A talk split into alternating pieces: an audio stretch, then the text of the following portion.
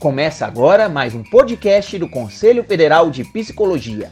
Aqui, a gente busca sempre discutir os temas mais relevantes sobre a psicologia e seus impactos, tanto para a atuação da própria categoria quanto para a sociedade.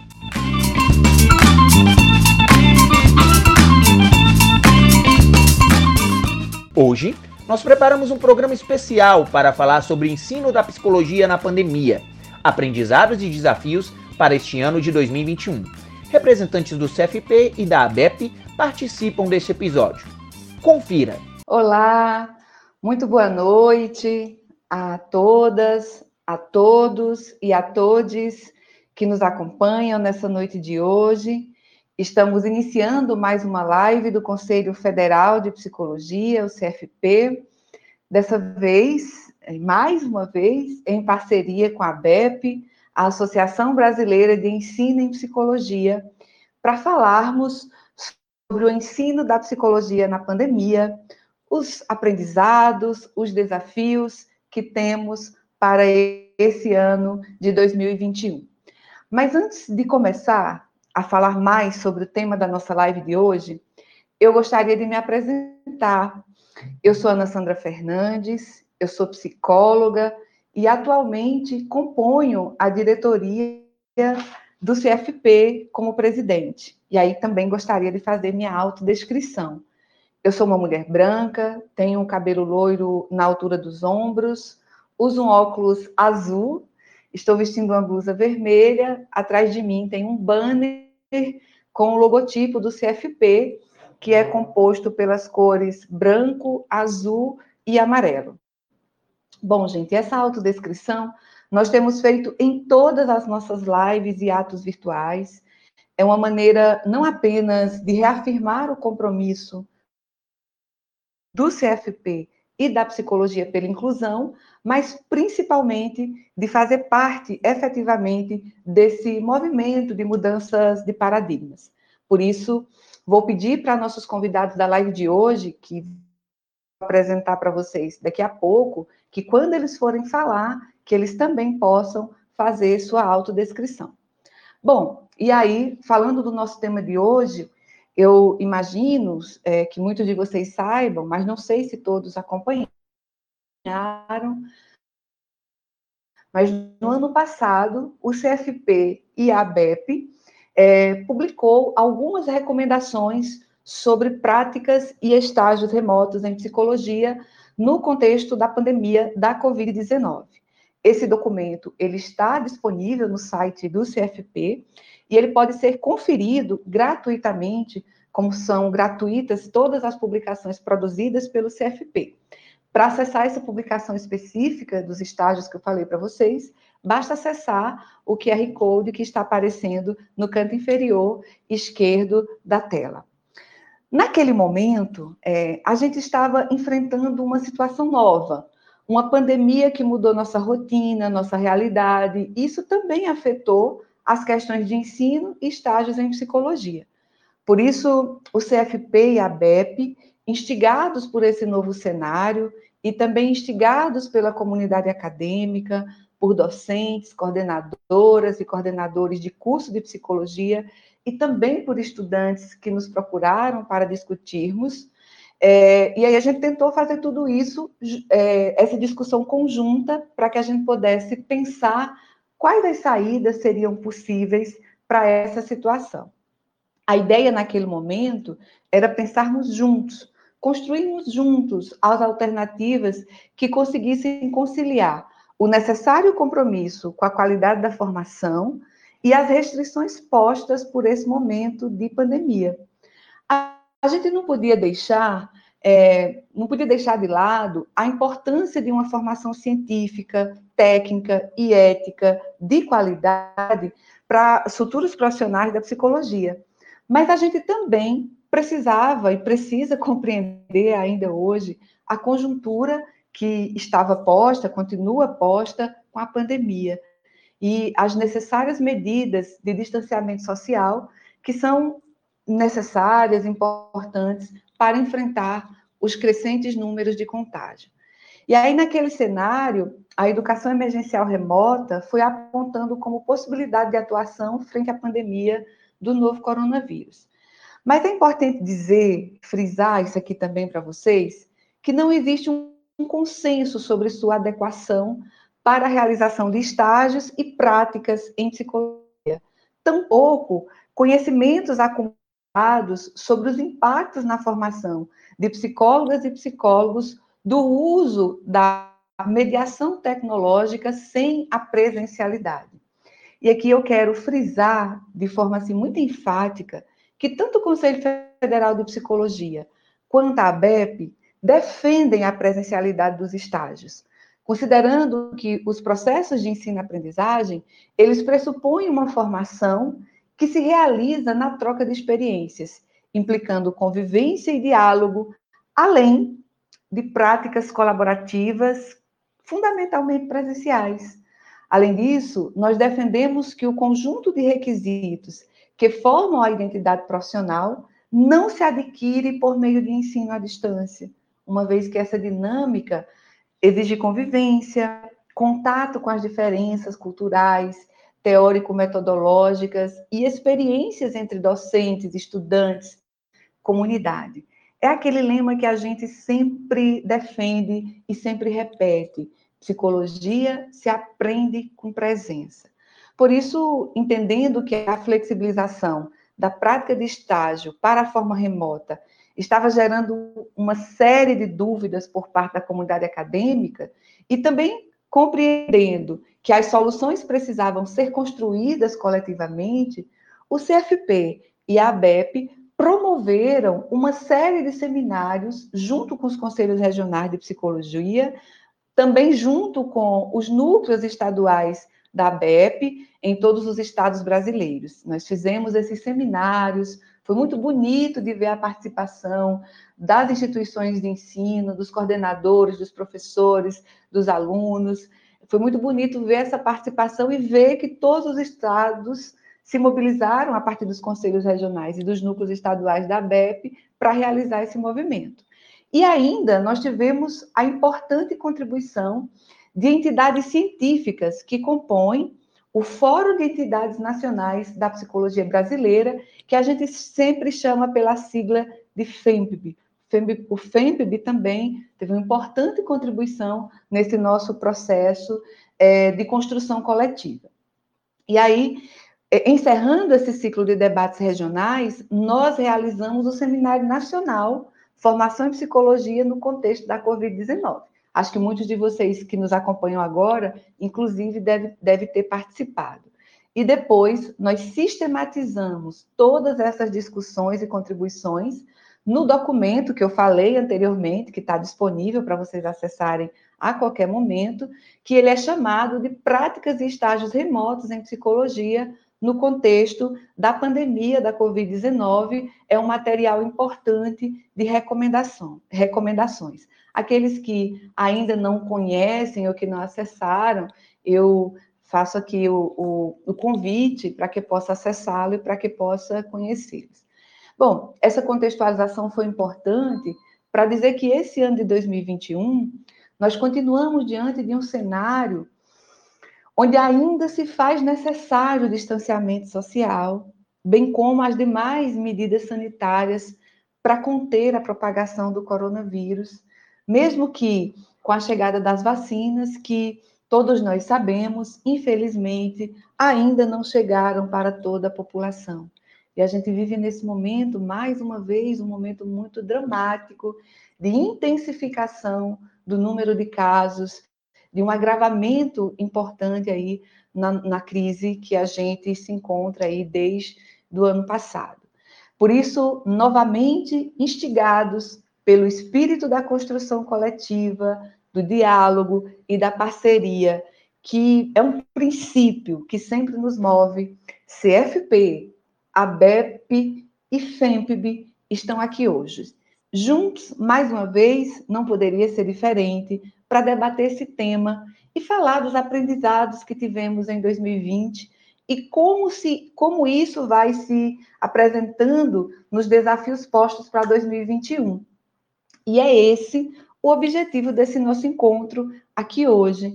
Acho que é importante destacar que essa live ela vai ter um bloco especial só para receber e para receber perguntas de vocês que nos assistem.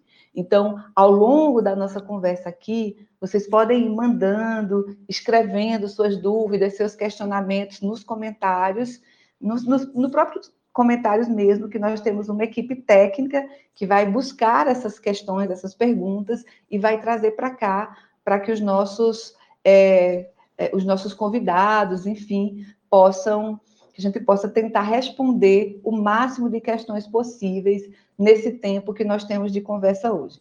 Para além disso, o CFP é, tem um canal aberto de, de escuta da, da, da, da, população, da categoria, nossa ouvidoria, que está sempre à disposição, e aí qualquer pergunta que de repente não seja respondida aqui, a gente solicita que você nos contacte, nos procure para que a gente possa responder essas questões.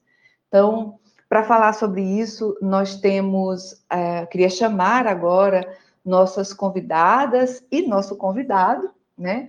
Então, pela ABEP, nós temos aqui a honra de contar com a presença, a parceria, né, da presidente e da vice-presidente da ABEP, nossa é, Ângela Soligo, querida Ângela, companheira de tantas é, empreitadas, né, Ângela?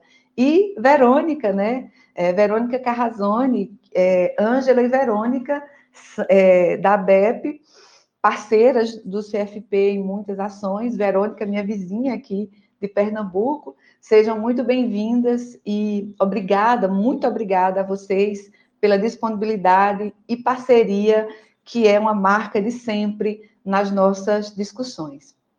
E aí, junto com Ângela e com Verônica, nós temos também aqui conosco hoje meu amigo, meu colega de plenário, conselheiro do CFP, responsável pela articulação com o FEMPB, uma pessoa com quem eu aprendo muito cada dia, nosso querido Antônio Virgílio Bastos. Virgílio, Virgílio está aqui com a gente.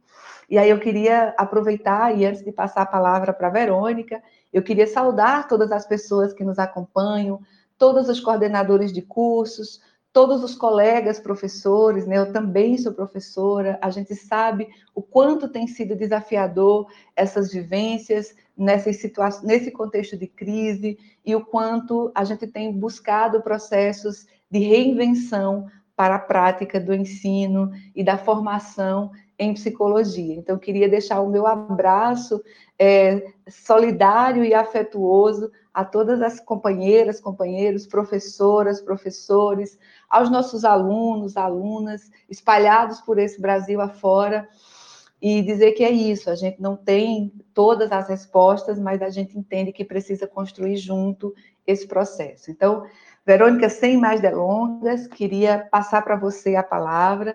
Acho que uma coisa importante em toda essa discussão é a gente falar dos problemas enfrentados na educação e no ensino de psicologia em 2020 e aí eu deixo aí nas suas mãos essa tarefa para a gente iniciar o debate aqui.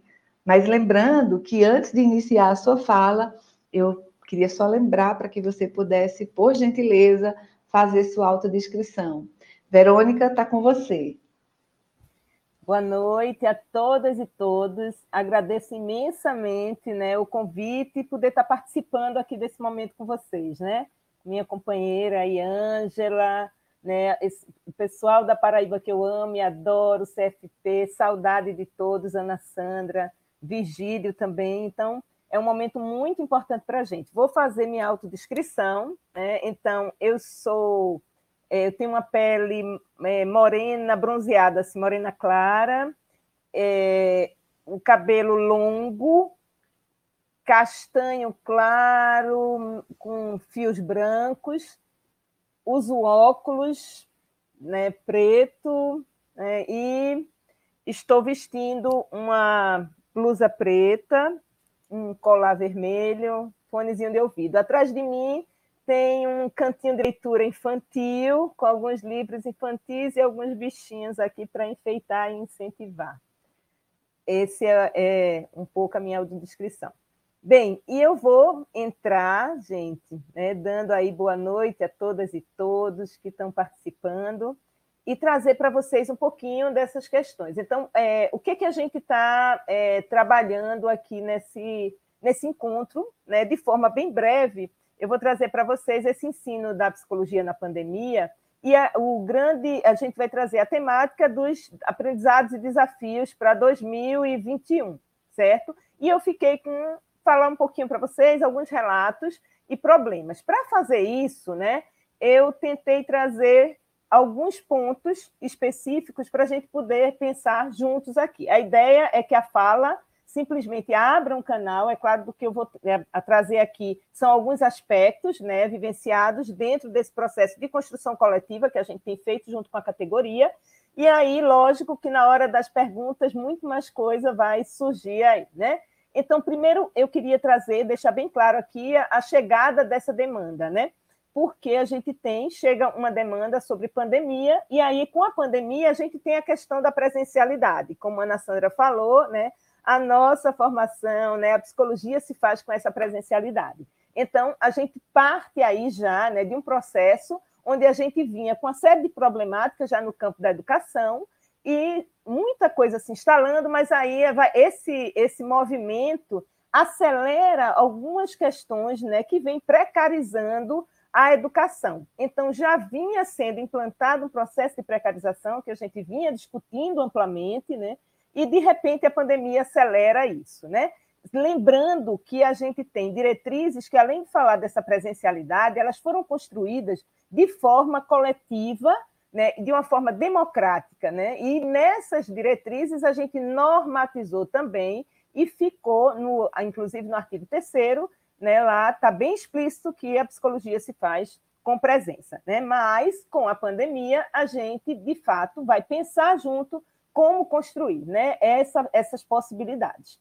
Então, a partir disso, com a chegada da pandemia, muitas denúncias começam a chegar para a gente. Denúncias de quê? Né? Denúncias chegavam ao MEC, ao CFP, à ABEP, de questões que, para implantar esse sistema novo, né, os professores e os alunos estavam vendo aí, estava gritante a precarização. Então, muitas questões né, com relação ao trabalho, muitas questões mesmo, assim, as pessoas né, sendo é, obrigados a trabalhar né, de forma é, precarizada, muitas demissões, junções de sala, os alunos, a obrigatoriedade de assinar, às vezes, documentos, inclusive documentos sem, de fato, ter cumprido aquilo que estava colocado lá. Então, isso começou a incomodar alguns docentes e essa foi a, a nossa chamada, né?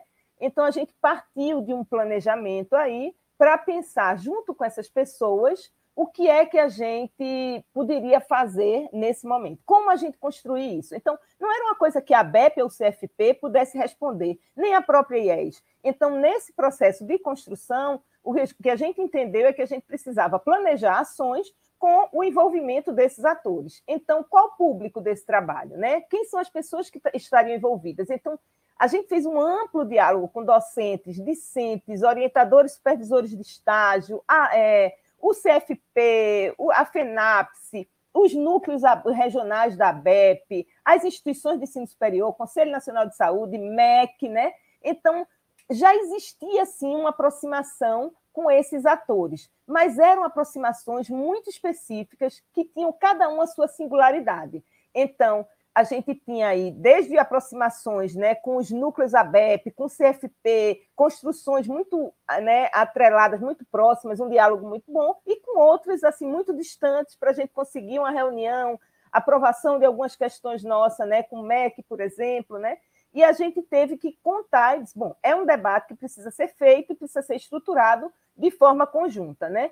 é, para vocês terem uma ideia, né, o, o, CNS colocava, por exemplo, o Conselho Nacional de Saúde, um documento belíssimo que dizia né, que é, é, a psicologia né, é tempo de ação e não de omissão. Não sei se vocês lembram desse documento, mas ele foi trazido pelo Conselho Nacional de Saúde, trazendo exatamente isso, que era um compromisso, e a gente entende que é compromisso, inclusive, da psicologia, né, com essa sociedade, né, na direção de uma profissão que contribua de forma inconteste com a construção coletiva da justiça, da igualdade e da democracia. Então, dentro desse processo, a gente vai pensar que possibilidades tem, sem que a gente desconfigure, né, dentro desse panorama, um mínimo né, aí de ética e de cuidado né, nessa implantação. Então, foram muitos debates e muitas questões, mas a gente partiu sim, né, necess... né, a gente precisava de um diagnóstico inicial, saber como é que isso estava sendo feito. Então, a gente se organizou com os seminários, né, e para a gente precisava, a princípio, entender o estado da arte. Foi isso que a gente fez e a gente começou a ver um nível de sofrimento, um nível de demandas, né, de exigências, as diferenças entre diferentes instituições, né, porte pequeno, porte grande, algumas familiares, outras compondo uma rede, ou, outras são mais é, privadas, outras públicas, mas independente disso, havia um contexto que perpassava todas elas. Todas falavam né, desse cansaço, desse movimento de estresse, dessa cobrança excessiva, de, desse movimento novo para dar conta, e além do mais, a, a, gente precisava também entender o contexto de adoecimento. Gente. As pessoas também, né, pelo fato da gente ter que dar aula, não impedia que a gente também fosse contaminado pela Covid e que a gente perdesse pessoas próximas. Nossos alunos também, de uma hora para outra, os professores, né, coordenadores, diretores, tiveram que acolher esses alunos. Então, como fazer isso? Que ferramentas a gente pensou em utilizar? A gente utilizou seminário, a escuta dos diferentes atores e os diálogos e reuniões com as entidades. A gente fez muito isso. Então, só para se ter uma ideia, foram realizados 77 seminários, né? Então, assim, com a participação de mais de 4 mil pessoas. Foi um trabalho assim árduo e muito assim muito rápido, né? Porque a gente pensou que tempo a gente tem para isso seria o mais rápido possível. Então a gente teve aí uma série, né, de portarias que saiu, então a gente, eu não vou falar das datas, mas 17 de março sai a primeira portaria que autoriza essas aulas online e a gente começa aí um processo que vem né, é, fazendo seminários, encontros, até chegar numa, na publicação né, em agosto, no dia 25 de agosto, desse caderno de recomendações. Mas ele não resolve, é claro, essa problemática, a gente continua aí com a série de ações, né?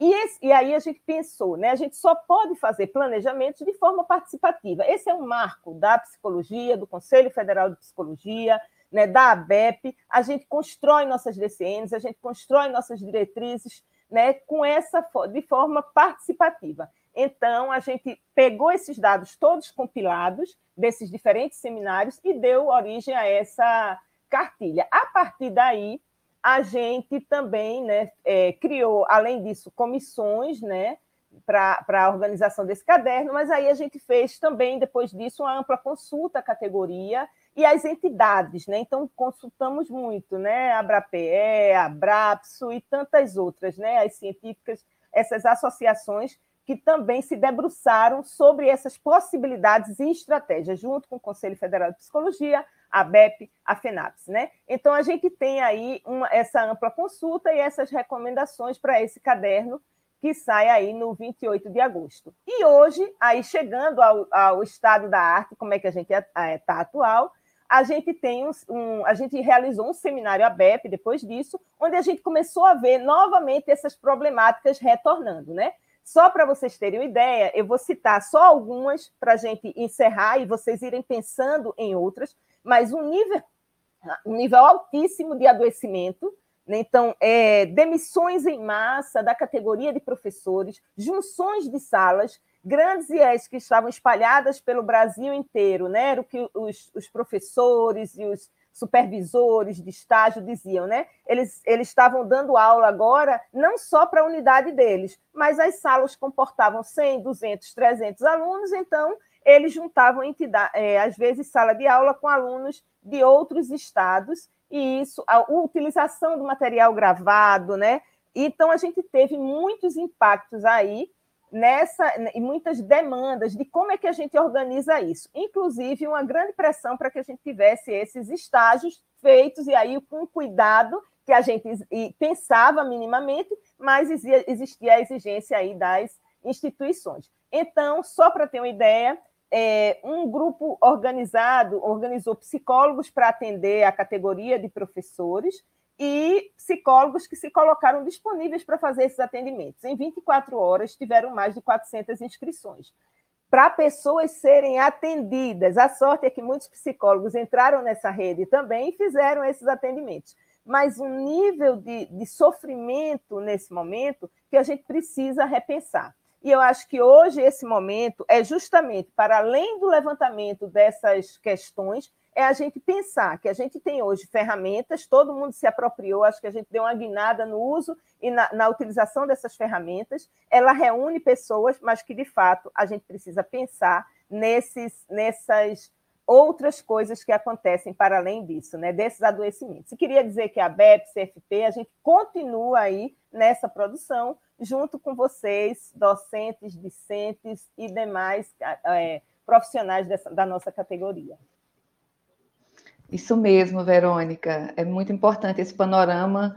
É importante e preocupante também o panorama que você traz de algumas das dificuldades vivenciadas por todos, por, as, por muitos de nós nesse contexto de pandemia.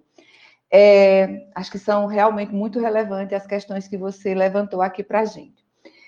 E aí, eu queria chamar agora para continuar a nossa discussão, passar a palavra para a Ângela Soligo, e aí, Ângela, eu acho que, que você poderia retomar aquele documento né, que o CFP e a ABEP produziu ano passado, é, retomar um pouco o documento das recomendações sobre práticas de estágios remotos em psicologia no contexto da, da pandemia da Covid-19 e talvez, olha que desafio, né, para você, talvez contextualizar essa publicação à luz dos desafios que temos pela frente nesse ano, que já inicia com muita dificuldade e a gente já ir vivendo muitos problemas semelhantes, uns muito semelhantes e outros já é, é bastante agravados.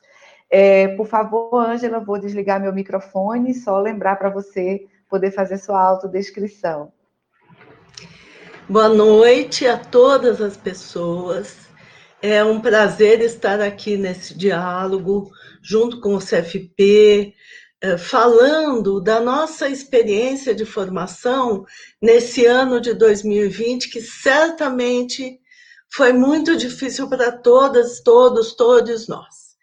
É, antes de começar minha fala, eu vou me descrever. Primeiro, eu sou Angela Soligo, presidente da Associação Brasileira de Ensino de Psicologia e docente da pós-graduação na Unicamp. Bom, eu sou uma mulher branca, eu estou ruiva atualmente, cabelo cresceu mais do que o esperado, é, eu estou com uma roupa azul marinho, atrás de mim tem uma parede branca e portas brancas de armário e um pedaço da minha estante de livros. Eu uso óculos, uso brincos, Uh, acho que é isso, estou de batom.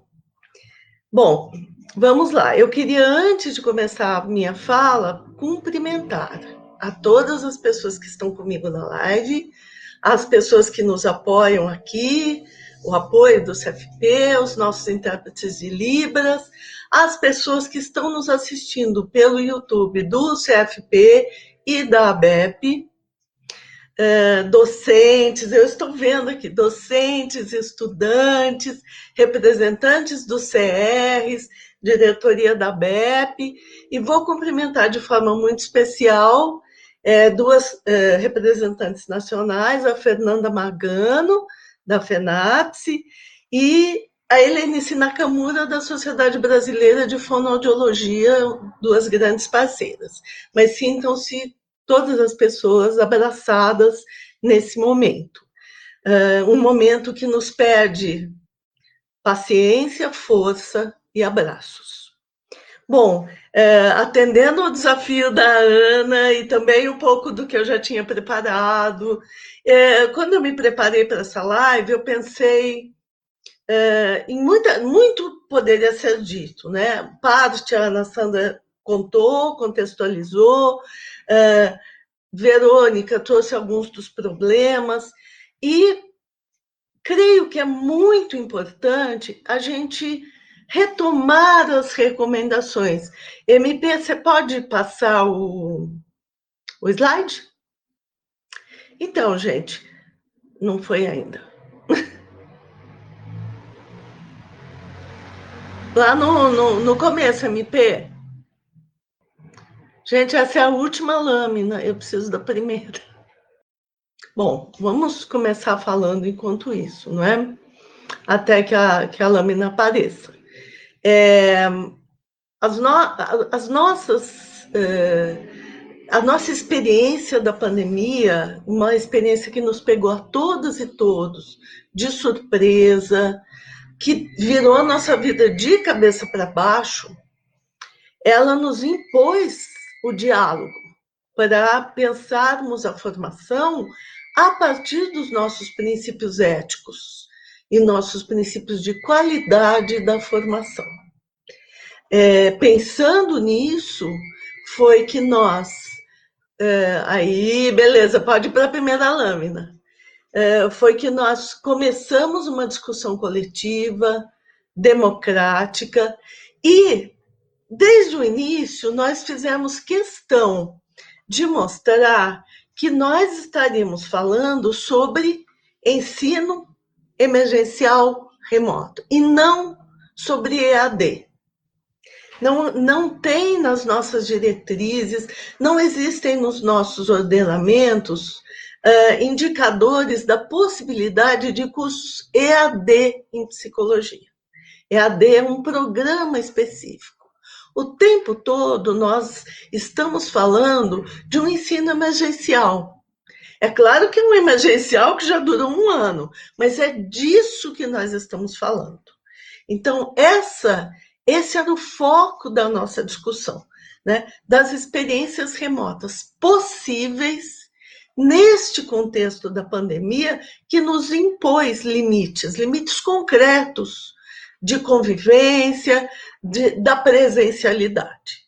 Então, fizemos questão no nosso caderno de marcar isto. Né, do que estávamos falando, do que estamos falando. Lembrando que nas nossas DCN, eh, aprovadas em 2019 pelo Conselho Nacional de Educação, que aguardam a homologação do MEC, nós já pontuamos que a presencialidade é uma condição da formação. Então, estamos falando aqui do ensino remoto. Pode passar, MP. É, eu quero lembrar aqui que nós fizemos a discussão com docentes, coordenações, estudantes de psicologia em todo o país em todas as regiões. Foram várias discussões, e dessas várias discussões, que foram 77, e mais as contribuições do FEMPB, é que nós produzimos o caderno de recomendações.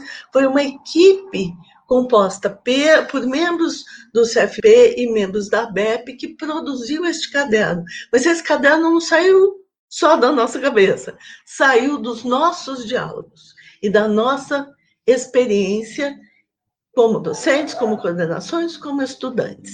Pode passar. É, na tentativa de pensar um pouco sobre essas recomendações, de retomar as recomendações, mas retomá-las pensando nesta realidade vivida em 2020. Eu me lembro que lá em março nós achávamos que seria uma experiência para dois meses, né? E esses dois meses foram se delongando e tivemos um ano e teremos mais um ano. É, não é pessimismo, é só olhar a lentidão do programa de vacinação para nós sabermos que teremos um ano muito difícil. É? Então, pensando nisso, eu fiz alguns recortes. É claro que não dá para falar de todo o caderno, mas eu escolhi alguns processos de trabalho, processos educativos, e, e, e escolhi coisas que de fato pudemos fazer. Orientação a familiares e equipe escolar. Né? Nós tivemos uma psicologia demandada por, por familiares, por equipes escolares, docentes, uh, coordenações, direções, uh, pedindo diálogo, pedindo orientação. Né? E também a possibilidade da participação do planejamento escolar. Né? Isso tudo de forma remota. É, um, um aspecto que eu quero aqui já destacar é que já dizíamos no caderno de, no documento de recomendações, que não seria possível uh, nem recomendável a realização de estágio uh, no contexto escolar e educativo só por meio remoto. Mas já mostrávamos que muita coisa poderia ser feita. Com relação aos processos clínicos, nós tivemos várias experiências de plantão psicológico, acolhimento, encaminhamento, continuidade de atendimentos psicoterápicos iniciados na condição presencial. Essa era uma condição do documento de recomendações, reuniões com equipes de trabalho, com outros profissionais para discussão de casos e insistimos e dialogamos o ano inteiro com coordenações de curso, com docentes, que o, esse, os processos clínicos de atendimento só poderiam ser realizados nos espaços controlados, no serviço escola das IES, assim como a avaliação psicológica. Claro que observando todas as recomendações de segurança. Mas por que essa recomendação? Para garantia do sigilo e da privacidade, a garantia da proteção às pessoas que acederiam, que solicitariam o trabalho eh, da psicologia eh, ligado aos processos clínicos. Uh, um outro componente são os processos de avaliação psicológica, não é? Então, aqui também várias possibilidades uh, vinham já sendo apontadas e foram realizadas, não é?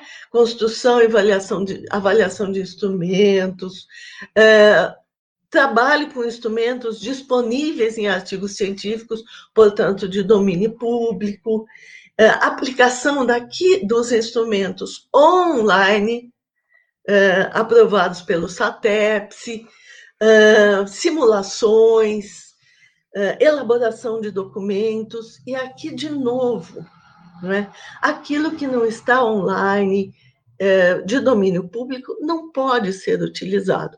Nós dialogamos muito com docentes e coordenações ao longo do ano sobre esse aspecto mas muita coisa podia e foi realizada.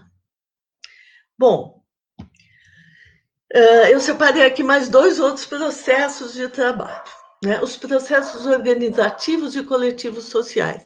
Então, participação de reuniões de caráter organizativo, discussão de, de grupais e comunitárias para solução de problemas, uh, do momento, deste contexto, criação de estratégias de comunicação, reuniões nos espaços de participação individual, apoio em, na articulação de iniciativas solidárias, produção de materiais para enfrentamento do agravamento das desigualdades neste contexto, e mapeamento dos serviços emergenciais.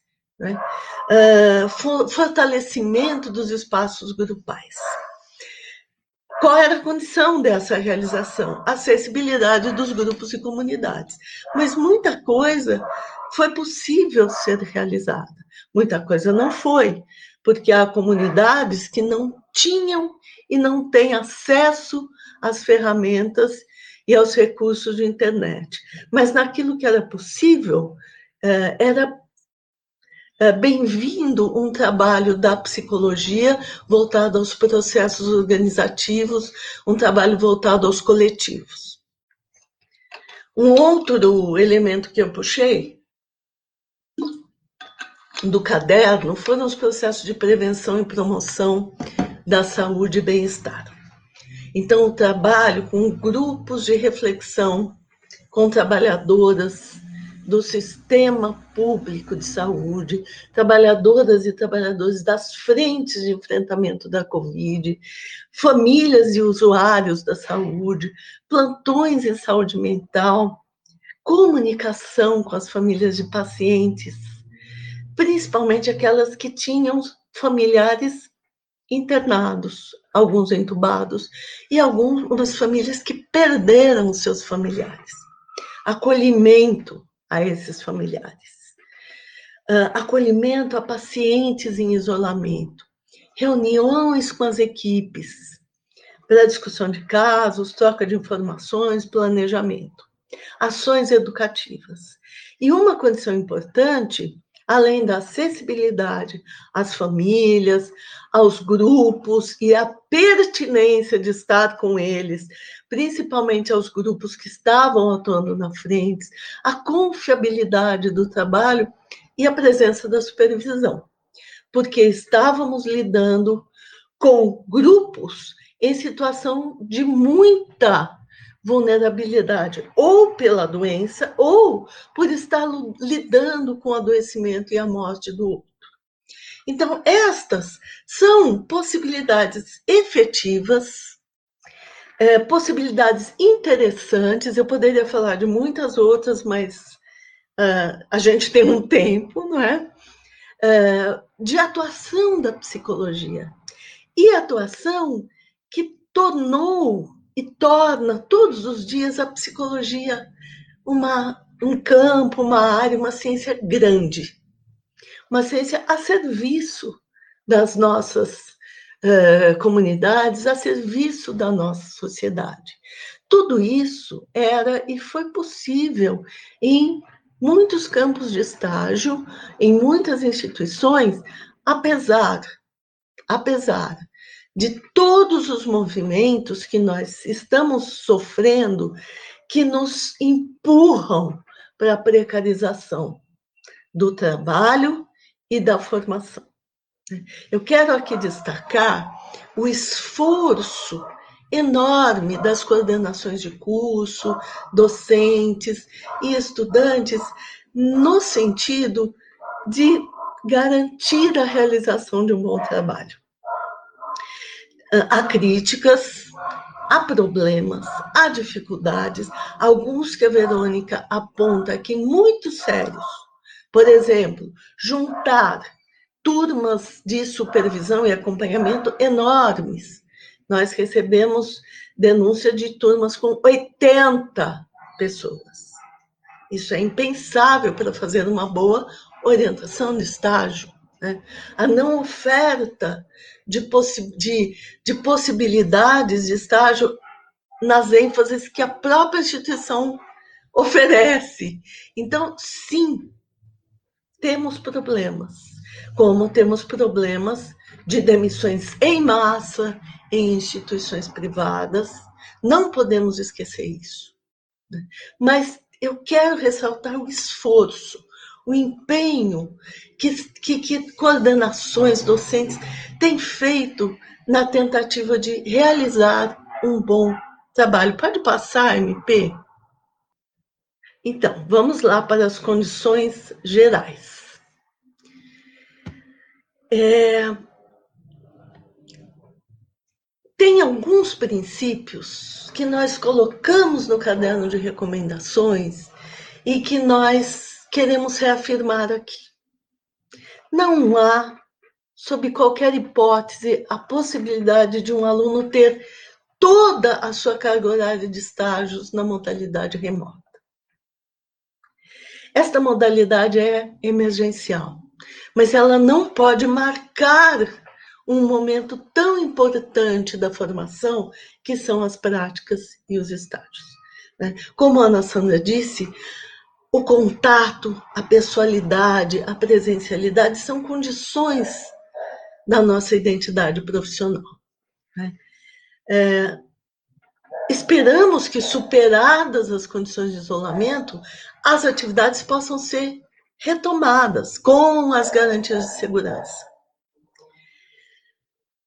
É preciso lembrar sempre que, mesmo com a ampliação do período de afastamento, isolamento social, esta é uma condição de excepcionalidade. Não podemos chamar isso de novo normal, porque não tem nada de normal numa pandemia. Não tem nada de normal em mais de 200 mil mortes. Não tem nada de normal que num país de 200 milhões de habitantes tenhamos apenas 3% vacinados. Isto não é normal não é? Uh, deve haver a possibilidade dos alunos concluírem seus estágios em outros períodos letivos. Haverá atrasos, haverá atrasos. Melhor atrasos do que novas mortes. Não é possível tratar de forma convencional o que é irregular e afeta de um modo profundo a vida e a formação em psicologia, afeta as nossas subjetividades. Estamos sofrendo e precisamos lidar com esse sofrimento e nos formarmos para lidar com ele. Nós não podemos abrir mão do código de ética e dos princípios das DCN por mais intensas e perversas que sejam as pressões institucionais para a adoção de medidas paliativas, jeitinho, que são precarizantes, depreciativas da formação e da profissão, fiquemos atentos, porque aderir ao que não é ético, ao que degrada a profissão, não garante empregos, nem hoje, nem amanhã, nem no presente, nem no futuro. Além de não garantir uma formação de qualidade. Uma profissão degradada perde valor social e espaços de trabalho. Docentes, coordenadoras, coordenadores, estudantes, a CFP, a BEP, FENAPSE, devem estar unidos, unidas por um mesmo propósito a defesa da formação ética de qualidade, da profissão relevante, ética e socialmente referenciada, do trabalho decente, das pessoas, dos grupos, das comunidades para quem nós trabalhamos. Esse é o nosso ofício. Eu queria deixar aqui uma frase que não é minha, é da minha amiga e companheira de ABEP, a Sônia Lemos. A psicologia, nesse momento, pode ser grande. E ela será grande se ela estiver na profissão, na formação, comprometida com as demandas desse momento, comprometida com qualidade servindo aquelas e aqueles que estão em sofrimento, como nós estamos. Então, creio que esse é o desafio da formação, esse será o desafio para este ano. Né? Nós segurarmos mesmo, segurarmos, né? com carinho, é, com muitas mãos, nas nossas diferentes mãos, pelos diferentes lugares que ocupamos, segurarmos a nossa formação e a nossa psicologia ética, científica de qualidade. Muito obrigada, eu peço desculpas aí pelo, pela extensão do tempo. Ô, Ângela, deixa a Ângela um pouquinho aí para eu poder ter a sensação de que eu estou falando com ela, né, é, MP? Deixa a Ângela na tela. Ângela, assim, acho que é, esse resgate que você traz do nosso, do nosso material, ele é muito importante, né? Principalmente por saber que esse material foi construído coletivamente, o quanto a, a construção coletiva ela é fundamental, ela é importante. Fundamentalmente num país como o nosso, é, com uma, uma intensidade, é, uma diversidade territorial, uma extensão territorial muito grande, é tudo muito diverso e aí com problemas também muito diversos. Então, o esforço de construir coletivamente é um esforço que a gente precisa fazer, porque é o único caminho possível para que a gente possa atender minimamente às necessidades e às dificuldades. Então, acho que eu queria também aproveitar, e aqui por isso que eu pedi para deixar você aí, para eu ter a sensação que a gente está pertinho, está se vendo, mas agradecer a BEP, né, e a BEP, ao FEMPB, por essa parceria tão importante ao Conselho Federal de Psicologia, que, que nos ajuda a produzir tantos diálogos. E agradecer também todos os coordenadores de curso, professores, discentes, que têm, junto com a gente, trabalhado nessa construção coletiva, no apontamento de soluções, de caminhos, nesse processo que ele é complexo, mas que a gente, de mãos dadas, é, precisa encontrar alternativas para superar esses desafios. Bom, Angela, então, meu muito obrigado. Você volta daqui a pouco pro, pro, para o bloco das perguntas. é, tamo junto. E aí eu queria chamar agora o meu querido amigo, meu colega de plenário, meu amigo Virgílio. E aí, Virgílio, acho que seria muito bom você abordar aqui nesse nosso diálogo de hoje a construção do processo de avaliação e o acompanhamento das atividades de ensino no contexto da pandemia. Antes de, de passar para você, Vigílio, e aí pedir também para você fazer sua autodescrição, eu quero também aproveitar para me despedir de vocês. A, a, eu entro agora, vou, vou para a sala de aula agora, para a sala de aula virtual, né, o nosso, nosso ofício, e, que, e um ofício que a gente tem feito aí numa perspectiva muito engajada e muito amorosa, entendendo que isso também é um processo de transformação. Então, eu já passo para você, Vigílio, e aí, a partir do próximo bloco, você aí, junto com a Ângela, com a Verônica, vão ter aí o compromisso e a responsabilidade de responder essas questões. E agora, eu me despeço de todos vocês, deixando o meu abraço é, afetuoso e dizendo que a gente precisa disso. Também precisamos de afeto nas nossas relações, Acompanhei aí os comentários das pessoas que nos assistem, falando um pouco também sobre isso. Talvez esse afeto nunca foi tão importante, né? Esse cuidado nas nossas relações interpessoais para que a gente possa é, vivenciar todo esse processo da forma mais humana, mais cooperativa e colaborativa possível. Então, contem com o CFP, Vigílio aí que continuará nos representando um abraço solidário a todos, a todas as pessoas que façam o máximo possível para se proteger e estamos juntos, juntas na luta. Obrigada, Vigílio, está com você agora. Boa noite, Ana, boa noite, Verônica, é, Ângela, é, colegas aqui dessa live. É, é um prazer estar aqui dialogando, conversando com tantos alunos, professores, coordenadores de cursos, em continuidade né, a esse trabalho que a gente veio construindo desde o ano passado.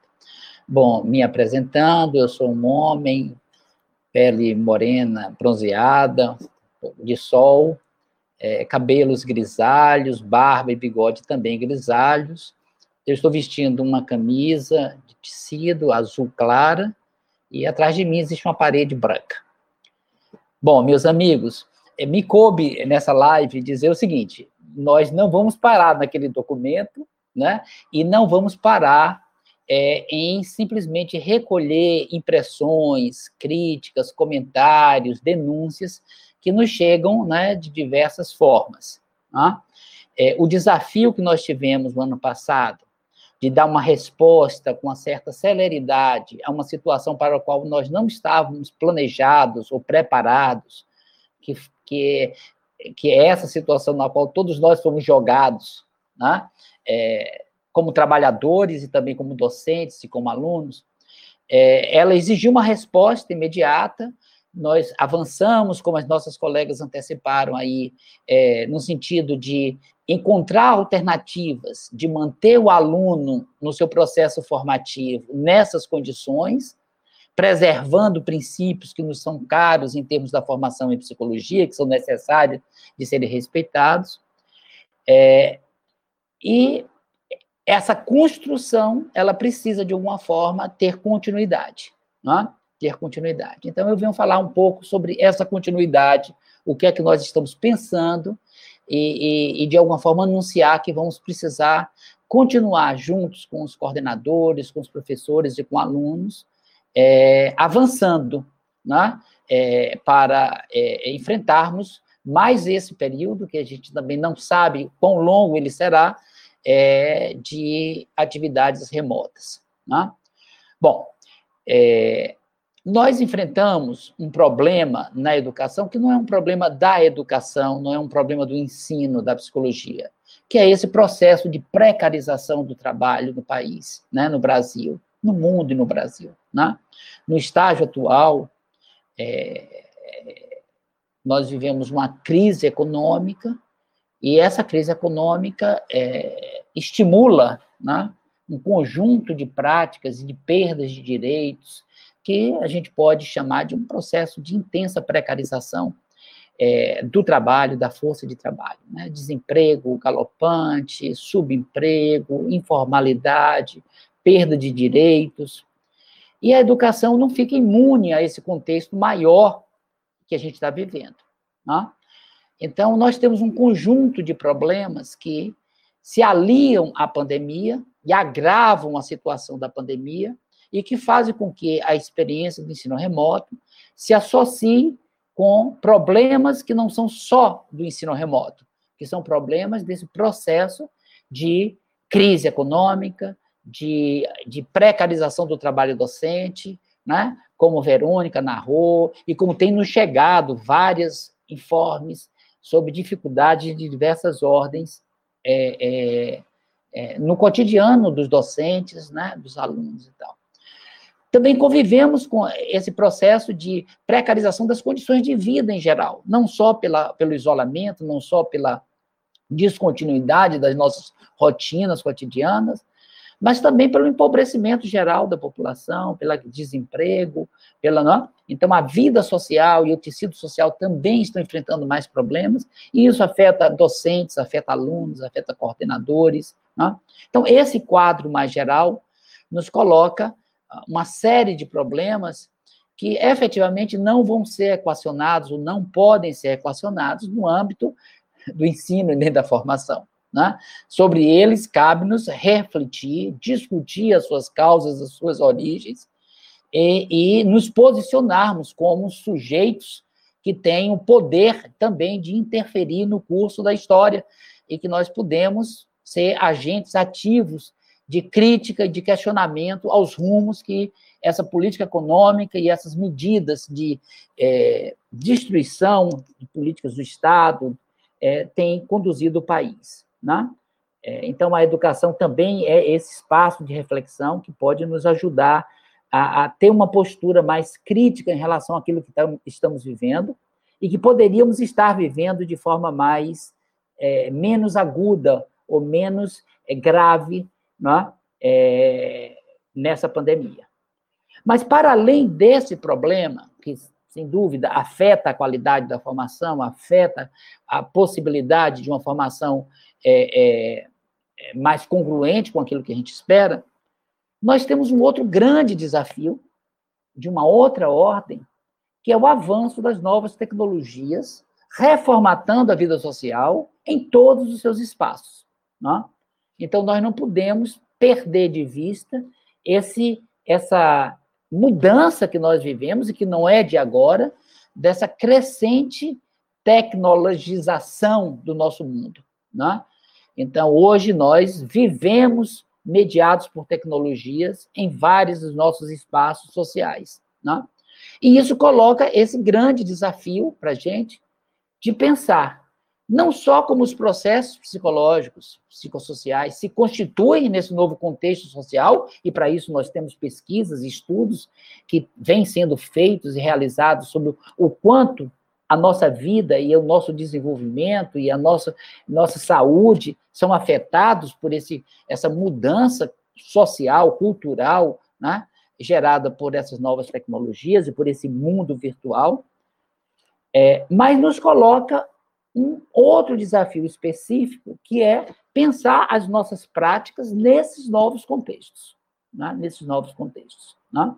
Então, como é que uma profissão que historicamente se constituiu e se constitui na presencialidade, né? na relação com o outro, na relação face a face, né? para a compreensão das demandas, das expectativas que o outro coloca como é que nós nos reinventamos e como é que nós nos é, preparamos para lidar com essa realidade que é aparentemente inexorável. Né?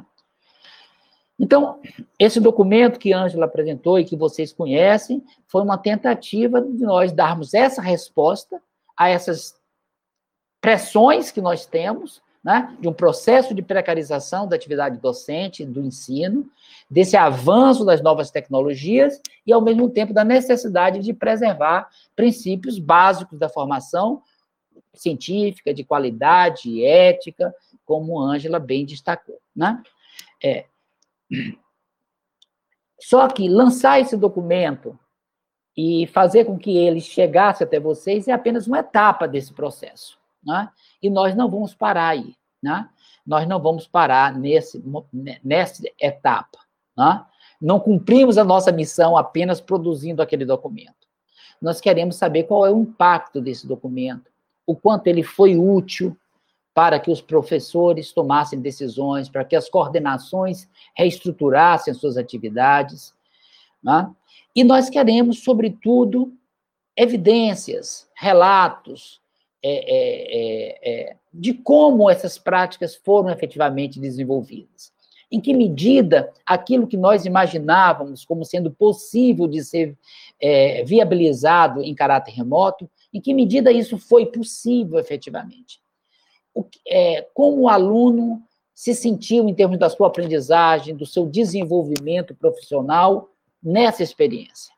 Então, o que eu quero anunciar para vocês é que, numa parceria é, CFP, ABEP, e agora contando também com a AMPEP, porque os nossos alunos e os nossos professores da pós-graduação também foram jogados nessa mesma situação, né?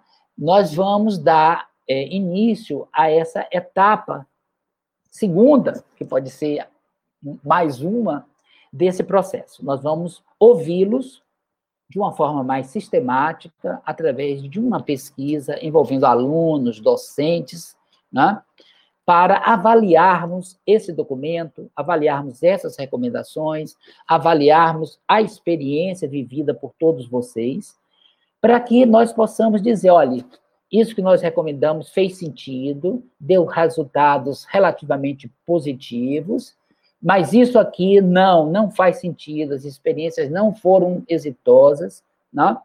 para que nós possamos sair desse processo com aprendizagens significativas. Né? Então, é, a, a, imagem que me vem é que nós estamos vivendo um grande experimento, né? nós somos sujeitos de um grande experimento. E nós temos que ter a capacidade de aprender com essa experiência. Né? Então, nós estamos já num estágio de preparação dos instrumentos, né? um instrumento específico para docentes, outro para alunos, né? para analisar a situação específica da graduação, que tem a sua singularidade, a situação específica da pós-graduação, e nós pretendemos, com os resultados obtidos nessa etapa de avaliação, né, nesse estudo que nós vamos realizar, é reproduzir aquela experiência de diálogo que nós usamos para construir o primeiro documento. Essa experiência nos pareceu muito positiva, né? seminários com alunos, seminários com coordenadores, seminários com professores, para que nós possamos, então, é, avançar, né? Consolidar aquilo que deu certo, abandonar aquilo que não deu certo, ver coisas novas que ocorreram que nós não fomos capazes de perceber antecipadamente. Né? Então, esse é o nosso desafio, esse é o nosso compromisso. CFP, ABEP e agora ANTEP, juntos, realizarão, e nesse momento já peço a vocês a, a, colaboração de todos os coordenadores, de todos os professores. É muito importante a participação de um número expressivo de alunos, de professores, né? porque essa escuta para nós é muito importante. E nesses espaços que nós vamos criar, reproduzindo o modelo que a gente fez de seminários regionais, é, estaduais, né, junto com os CRP, junto com os núcleos da BEP, é, é, produzirmos aí um outro documento de síntese é, sobre essa experiência, que certamente vai ficar na nossa história, né? vai marcar profundamente toda essa geração é, que está vivendo algo tão inusitado, tão inesperado. Né? Então, é esse anúncio que eu gostaria de fazer e de pedir a vocês, antecipadamente, essa colaboração, esse, esse voto adicional de confiança nesse trabalho que nós vamos conduzir.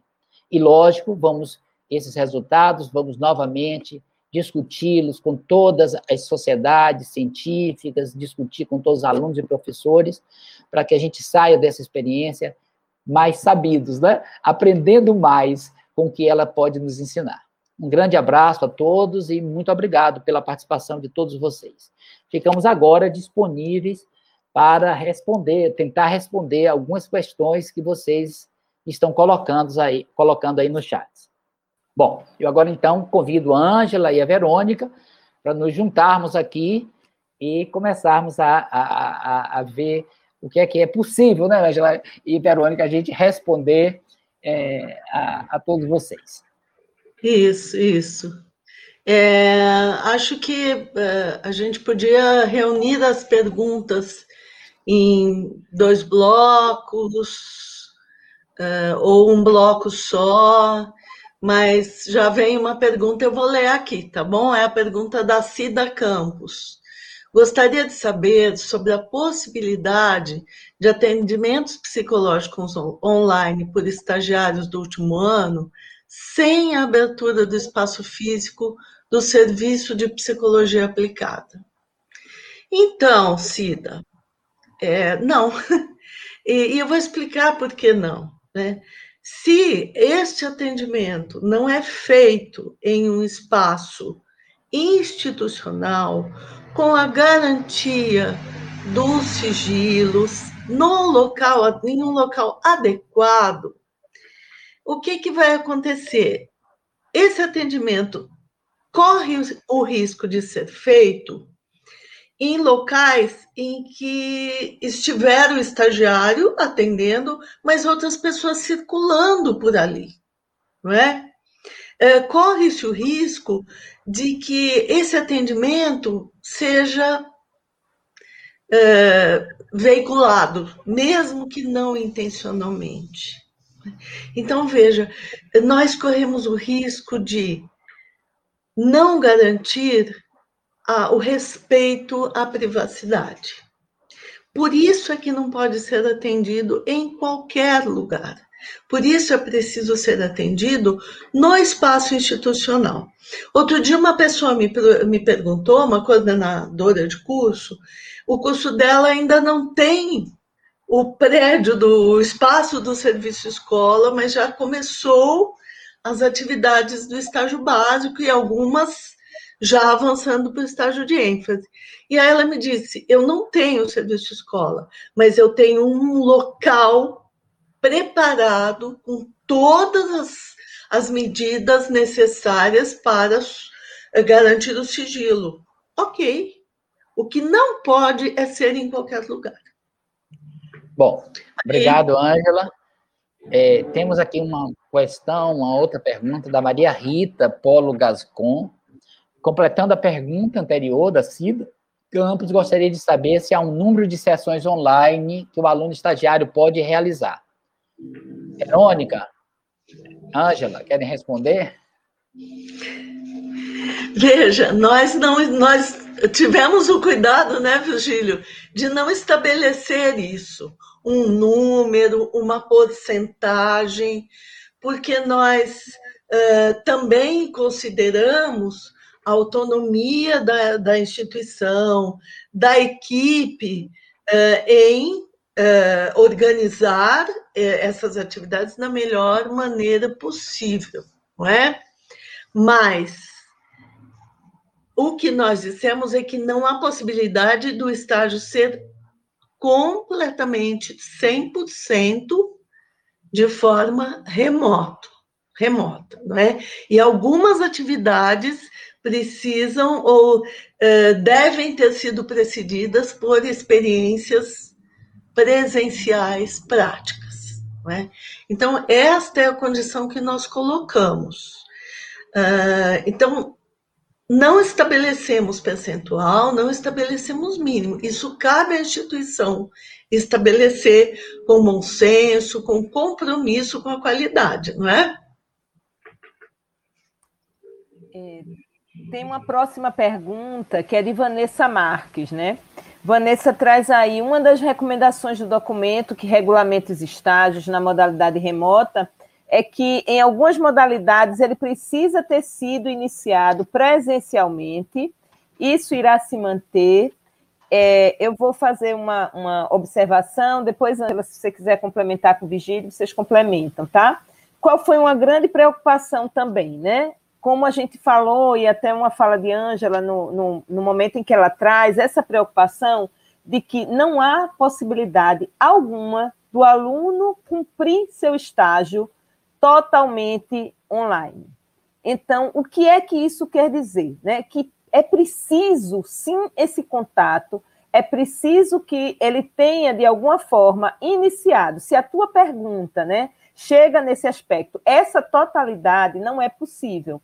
O que é possível é, se alguém iniciou, começou esses atendimentos, teve uma experiência nesse, nesse formato, aí sim, né, você vai concluir teus estágios, porque você, de alguma forma, teve esse contato, né, iniciou essas observações. Eu não sei, porque quando você coloca, é, Vanessa, né, aí é que algumas modalidades, né, porque em algumas modalidades as pessoas já tinham, em algum momento, iniciado, então o que está colocado no documento é que, para quem iniciou, para quem teve alguma experiência já né, de forma presencial, isso era possível e era, era possível e, às vezes, e importante também dar essa continuidade, né? Não deixar essas pessoas aí sem essa continuidade nos atendimentos. Isso é importantíssimo, né? A gente pensar nisso. Agora, é, em algum, iniciar né, um estágio para quem nunca foi para campo, né, totalmente de forma remota, e esse estágio remoto, né, ele de fato acontecer na sua plenitude e essa pessoa concluir, isso está posto no documento e aí está bem destacado lá, como foi trazido, inclusive aqui na live, que isso não é possível. Ângela e Virgílio, vocês querem trazer alguma, algum comentário sobre isso? Não, eu, eu acho que você contemplou bem a questão, viu, Virgílio? Eu quero, eu gostaria, eu gostaria de fazer um rápido comentário. Reparem que o nosso documento, ele é, reuniu as recomendações, diferenciando os diferentes processos de trabalho que constituem as ênfases em psicologia. Não é? E isso não foi sem sentido. Por quê? Porque o avanço desse teletrabalho, o avanço desse trabalho virtual, ele se dá diferentemente em diferentes áreas, né? Então, é interessante que sempre que a gente fala no atendimento online, a gente está pensando na clínica, né? No atendimento clínico, no atendimento psicoterápico, naquela relação diádica do psicólogo com o seu paciente, com o seu cliente, né? Mas efetivamente nós estamos trabalhando com a noção de trabalho remoto, de estágio remoto bem mais amplo do que esse atendimento individual que caracteriza a ação do psicólogo clínico, né?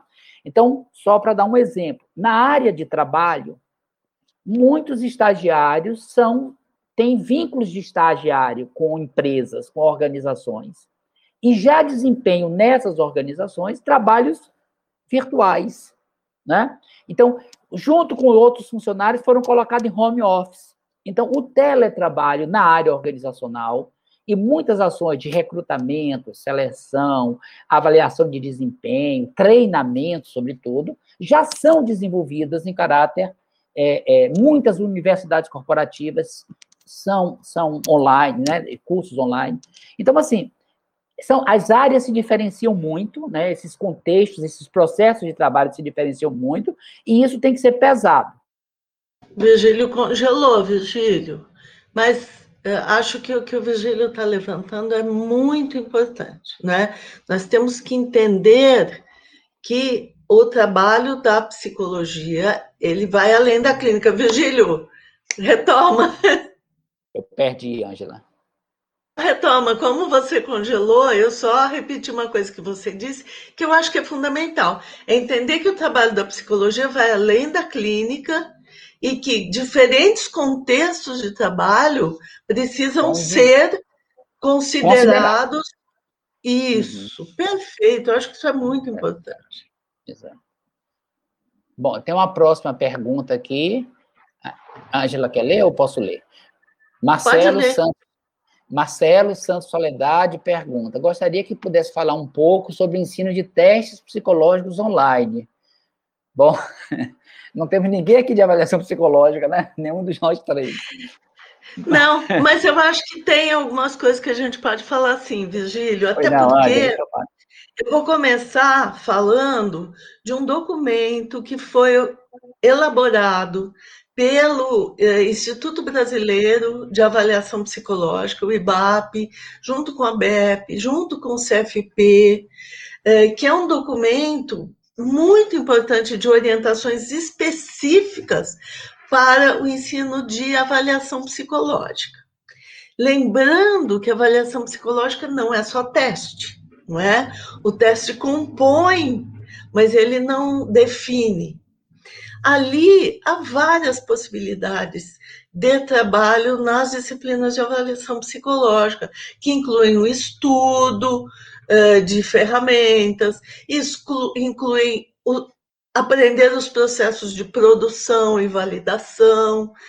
Uh, o que é, restrito e precisa ser restrito, lembrando que o, o, teste psicológico é um instrumento de uso privativo da psicóloga do psicólogo, não é? Então, quais, qual é a restrição? O de ensino remoto desses instrumentos que não são disponíveis online, não é? Que não são de domínio público. Há instrumentos, inclusive validados pelo sistema do conselho, que são disponíveis online. Esses podem ser utilizados, porque eles já estão online. Há instrumentos que estão publicados em artigos científicos, eles são públicos. O que não pode é trabalhar com instrumentos que são é, de uso privativo e de aprendizagem, portanto, de quem será profissional da psicologia e não se pode uh, socializar dados de casos concretos, né? Porque de novo você coloca em risco a confiabilidade, mesmo que você omita nomes, você está descrevendo um, um caso que acontece, que aconteceu. Então, você pode trabalhar com casos fictícios, mas há sim essa limitação, não é? A limitação não significa que não dá para fazer nada.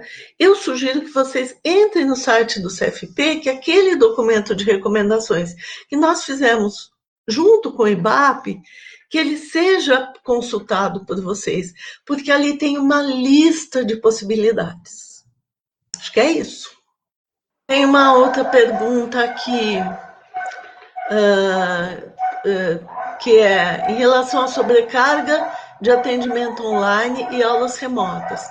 Qual a orientação em relação à carga horária de trabalhos presencial remoto? Verônica, você quer comentar? Você está sem voz. Já trouxe minha voz de volta.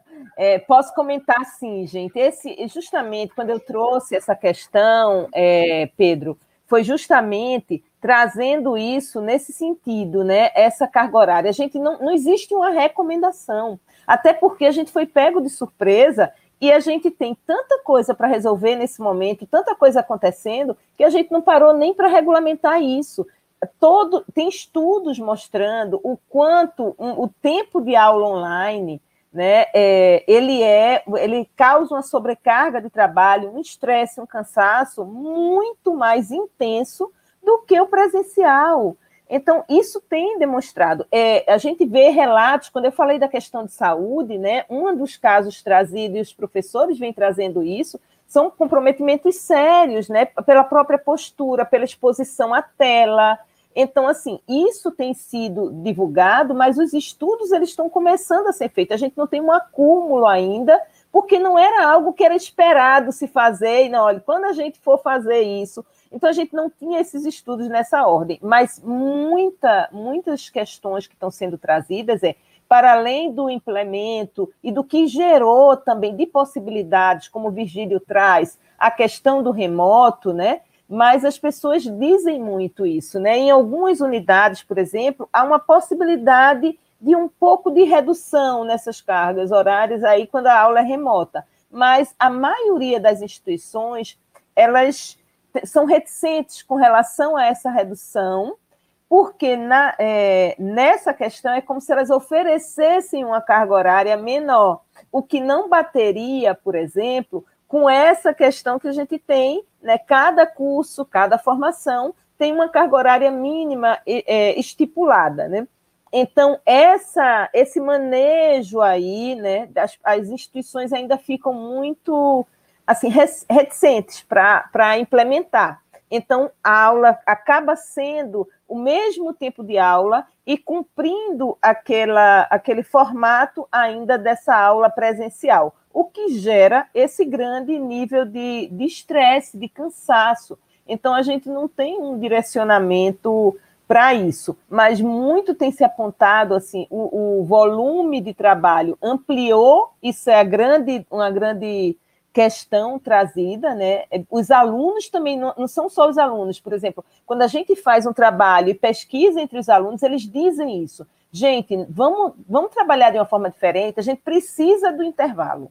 A gente precisa de um intervalo mais longo do que o intervalo né, da aula presencial a gente precisa levantar, a gente precisa se esticar. Isso também é adoecedor para o estudante, né? E o professor ele tem que dar conta, antes de abrir a aula e antes de fechar, de uma série de ferramentas que também demandam um tempo muito mais longo do que no presencial. Então, a gente tem que pensar é, um pouco nesse sentido. Não há uma normatização, mas há, eu acho, que espaços de diálogo né, estabelecido em algumas IES ou entre as instituições de ensino superior, entre as coordenações, entre os alunos, para que a gente pense que esse processo que já está sendo tão doloroso, né, tão penoso aí para muita gente, que a gente consiga ter estratégias criativas até na produção mesmo da aula, né, e na organização desse contexto, para que isso não seja tão, não seja gravado ainda, né, dentro desse, desse processo, né, é, muitas ferramentas, tem muita gente lançando aí possibilidades também de aulas em outro em formato remoto, mas com estratégias e alternativas mais dinâmicas, digamos assim, né? O que também para o docente a gente tem que ir se apropriando e montando, né? Então, do dia para a noite teve que se montar tudo em aula remota, né? E hoje a gente está aperfeiçoando um pouco isso. Muito bom. É, tem mais questões aqui. É, o Nix Bacante pergunta se o nosso conteúdo disponibiliza orientações para os profissionais do SUAS.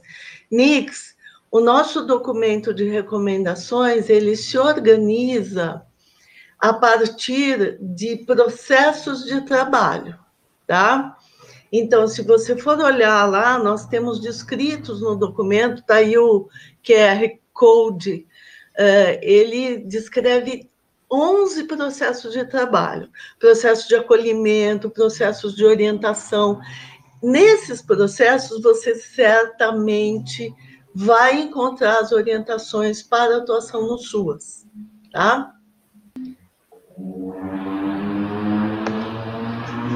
Tem outra pergunta, né, de Marcos. Tem é, que é de Marcos Carvalho. A partir de quais autores, teorias, pontuamos a impossibilidade de uma formação em psicologia totalmente online? Então, essa eu quero responder. É, Marco, uma das coisas que nós da BEP temos feito é estudar, né? É, tentar conhecer as discussões, inclusive mais amplas, do campo da educação, do campo das tecnologias, sobre formação em graduação é, em programas EAD, tá? Então, nós fomos buscar é, em autores da educação, Uh, vou citar aqui uh, Luiz Carlos de Freitas, Uh, vou citar da comunicação o. Ai, gente, esqueci o nome da criatura. o Valente, também da, da mediologia da Unicamp. Tem vários autores que fazem essa discussão. Existem pesquisas nacionais que têm mostrado que há uma desigualdade na qualidade de cursos presenciais e cursos uh, eh, EAD, inclusive quando o curso é da mesma instituição, né? E ela tem as duas modalidades. Não existe no Brasil estudo sobre psicologia EAD, porque nós não temos essa modalidade, mas nós podemos aprender com autores que têm feito essa discussão nos cursos que tem AD e autores do campo da comunicação e do ensino uh, por meio do, das TICs, tá? Tem um, um artigo num boletim da ABEP que discute isso, e aí ali a gente traz as referências, os autores, as discussões, dados de pesquisa. Então, se você entrar no site da ABEP, dá uma olhada nos boletins, que tem um boletim que trata especificamente disso. Tá? Então é muito importante a gente dizer aqui que essa discussão ela não, ela não está colocada só no campo do posicionamento político, embora nós sim tenhamos um posicionamento crítico em relação à formação em psicologia em EAD, que também não é não vem do vazio, vem de uma compreensão do que é a identidade da psicóloga e do psicólogo. Mas além disso, nós alimentamos os nossos argumentos e as nossas discussões com estudos, com dados de pesquisa recente, de fontes absolutamente confiáveis e valorizadas internacional e nacionalmente. Ô, Ângela, eu gostaria de acrescentar rapidamente é, é, algo aí a essa pergunta do, do Marco. Marco, é o seguinte, a fala de fato, é central na compreensão dos fenômenos psicológicos. Né? E, nesse sentido, o acesso à fala das pessoas via virtual é, é importante, né? mas a, os fenômenos psicológicos não se reduzem à fala. Né?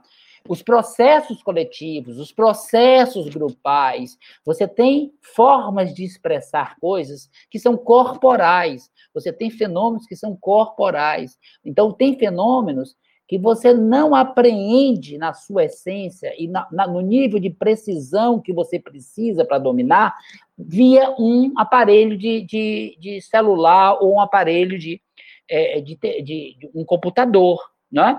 Então, embora a fala, e a fala eu posso ter acesso virtualmente aqui no computador, eu posso, eh, seja, digamos assim, o grande canal através do qual o psicólogo atua e age sobre os problemas e as dificuldades, nós temos um conjunto de outros processos que não se esgotam nesse nível individual, né? que estão em níveis dos grupos, das equipes, nos diferentes contextos, em que a virtualidade nos dificulta acessar esses fenômenos. Então, eu penso que existe, digamos assim, uma, uma questões da natureza ontológica dos nossos fenômenos, dos fenômenos que nós lidamos, né? e do nível de complexidade, que nós não podemos reduzir, essa é minha preocupação, a, a, a, formação e o exercício profissional da psicologia a esse atendimento diádico, né? onde eu posso ter acesso a você, você falando para mim.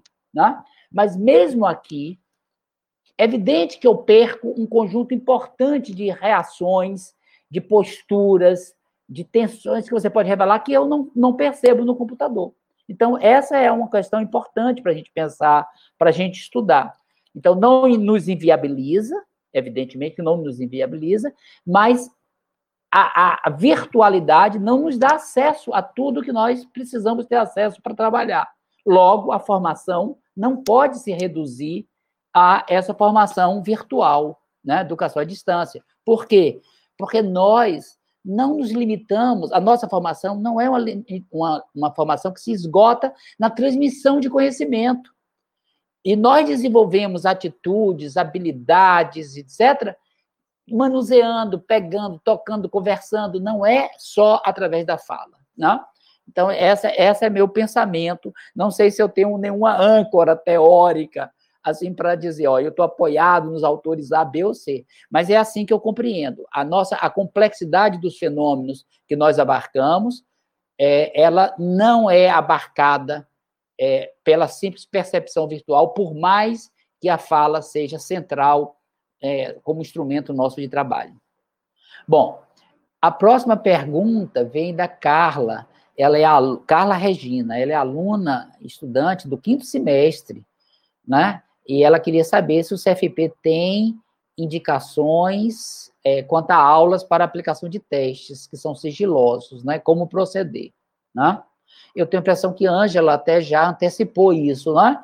Eu acho que vale a pena consultar é, o CFP e a, a, a, comissão específica de testes e avaliação psicológica é, distribuir um documento específico sobre a questão do, do uso de testes nesse contexto, né? Tem uma cartilha sobre isso, que é importante vocês consultarem, né? É, de fato, é, é, é, existem limitações, os testes são instrumentos privativos, né? É, a divulgação dos testes inviabiliza o seu uso, a compreensão dos resultados.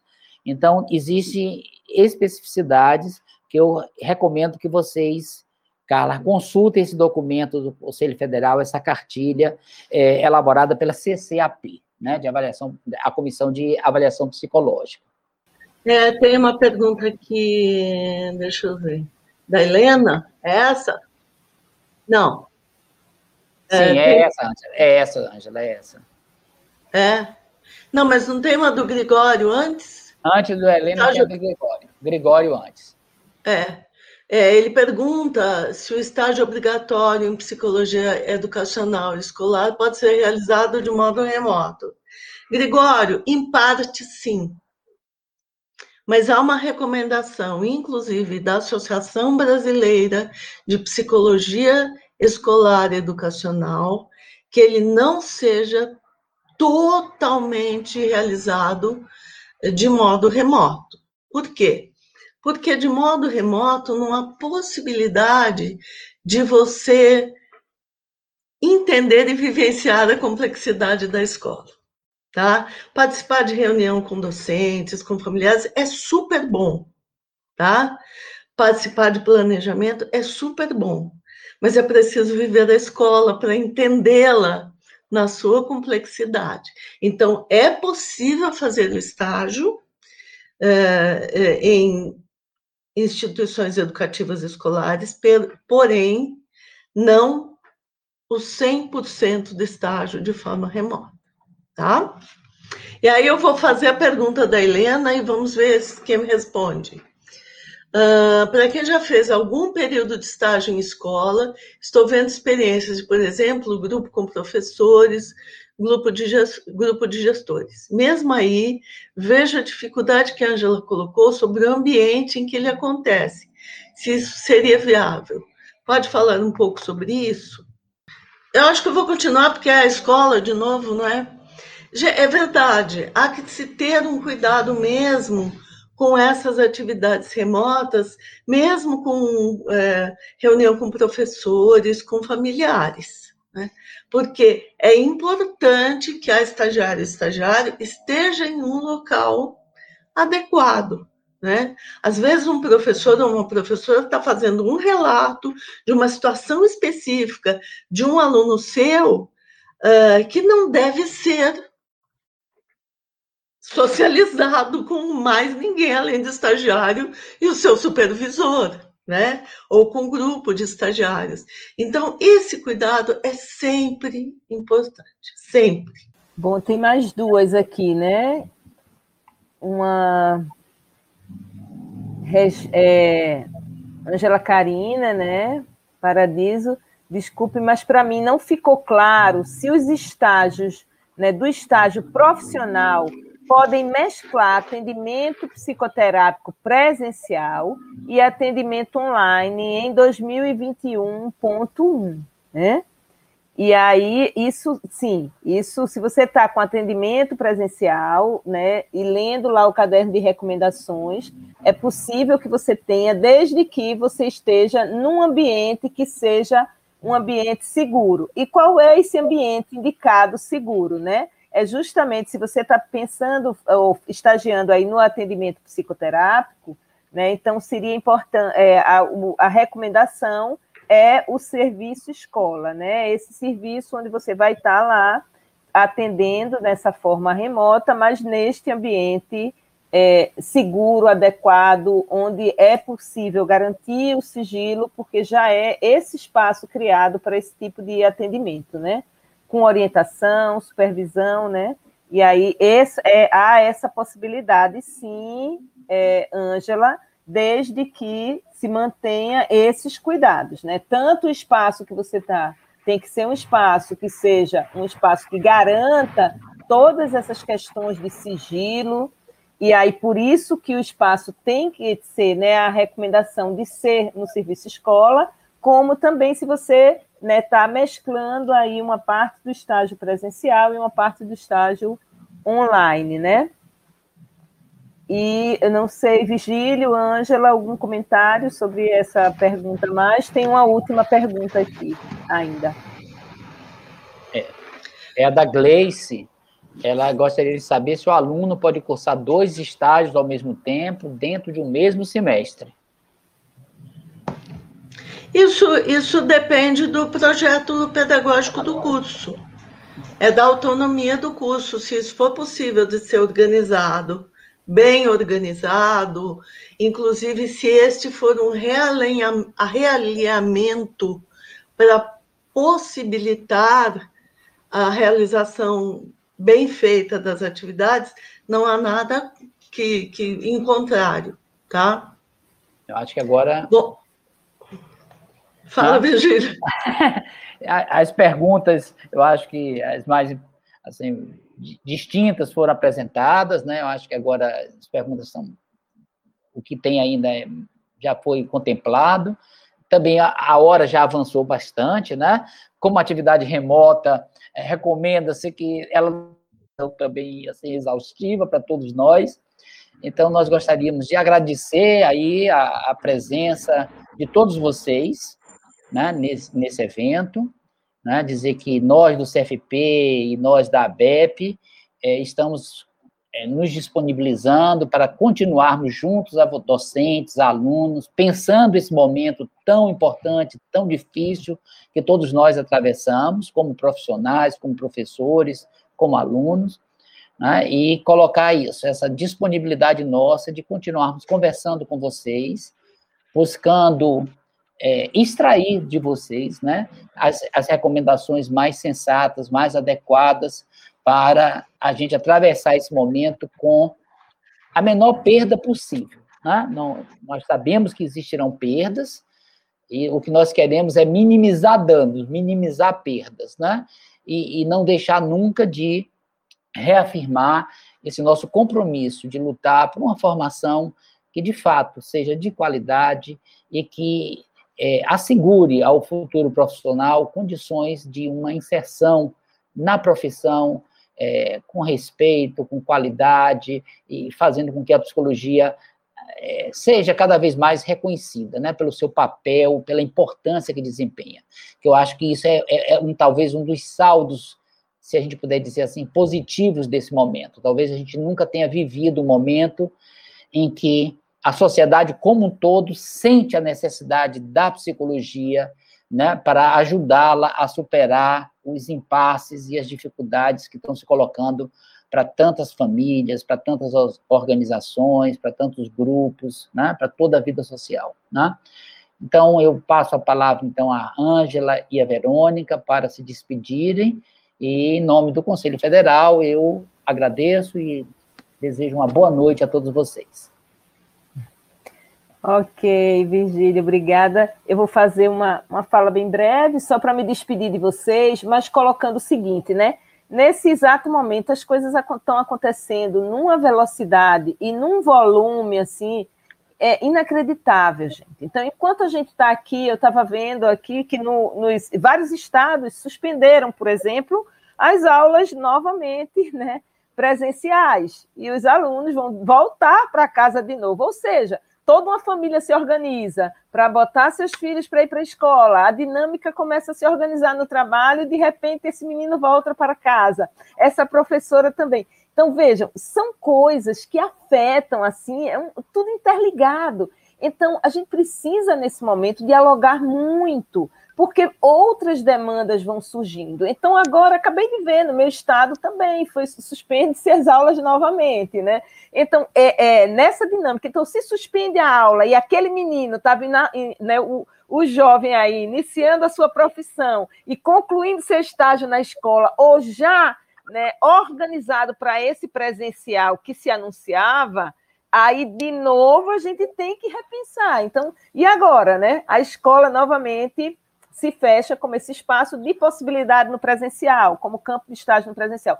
Então, é, são, é muito dinâmico o que está acontecendo, e eu digo para vocês: nenhuma decisão, né, nenhuma, nenhuma nesse momento vai ser plenamente, ou satisfazer plenamente, né, e vai dar conta de tudo que está acontecendo. Mas, na hora que a gente pensa em conjunto, que a gente constrói coletivamente, essas saídas né, têm muito mais chance né, de ter um acerto, de minimizar algumas questões, porque a gente se compromete com ela.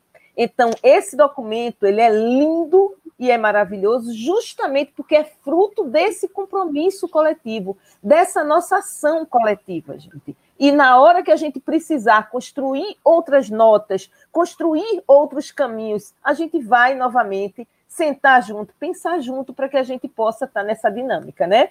E aí, e digo a vocês, foi um trabalho exaustivo, lindo, né? E que muitas entidades também, todo mundo para para se dedicar, porque ninguém está com tempo folgado para fazer isso. A gente está realmente fazendo um sobre-esforço e somos todos nós, todos estamos nessa construção. Então, que seja e que continue esse, essa esse movimento coletivo para que a gente tenha aí alguns acertos e alguns caminhos mais facilitados. Tá? Agradeço aí em nome do Conselho, a BEP, e a presença de vocês que dinamizam né, e que dão sentido a isso que a gente está fazendo aqui. Pessoal, é, eu quero também fazer uma fala rápida, difícil para mim, mas farei. Hum. É, eu quero dizer, primeiro, que nós, entidades, pesquisadoras e pesquisadores do campo da formação, não temos preconceito com as tecnologias. As tecnologias estão presentes na nossa vida, presentes no ensino, em todos os níveis, né? As TICs, elas estão inclusive nas nossas DCN. Não se trata de uso de tecnologias. Trata-se de pensarmos qual é o projeto de formação para esse país e qual é a nossa identidade profissional. E nesse sentido, eh, é que nós insistimos, vou repetir a noção aqui, que a psicologia se faz com presença. Isso não significa que não teremos atividades mediadas por tecnologias, mas precisamos ter clareza de qual é o projeto de formação em psicologia e precisamos ter uma visão de coletivo que nos faça pensar para além do ah, isso está dado, vamos seguir a correnteza. A correnteza pode nos levar a um mar calmo, mas pode nos levar para um, para uma grande onda que nos engula, não é? Então, Uh, não é uma questão de seguir a correnteza, é de qual é o projeto de psicologia, qual é o projeto de nação, qual é o projeto de formação universitária que nós conseguimos vislumbrar. É, nós estamos num momento que nos pede serenidade, mas que também nos pede força para resistir contra a mercantilização total da formação, da profissão e do ser humano. É, nós não acreditamos nesse projeto de mercantilização. Nós acreditamos no humano e vamos defendê-lo. É isso. Muito obrigada a todas e todos.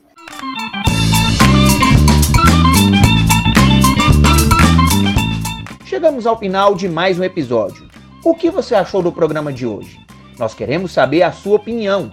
Mande um e-mail para comunica@cfp.org.br. E não esqueça de acompanhar o CFP pelo nosso site e nossas redes sociais para ficar por dentro de todas as novidades. Até o próximo episódio.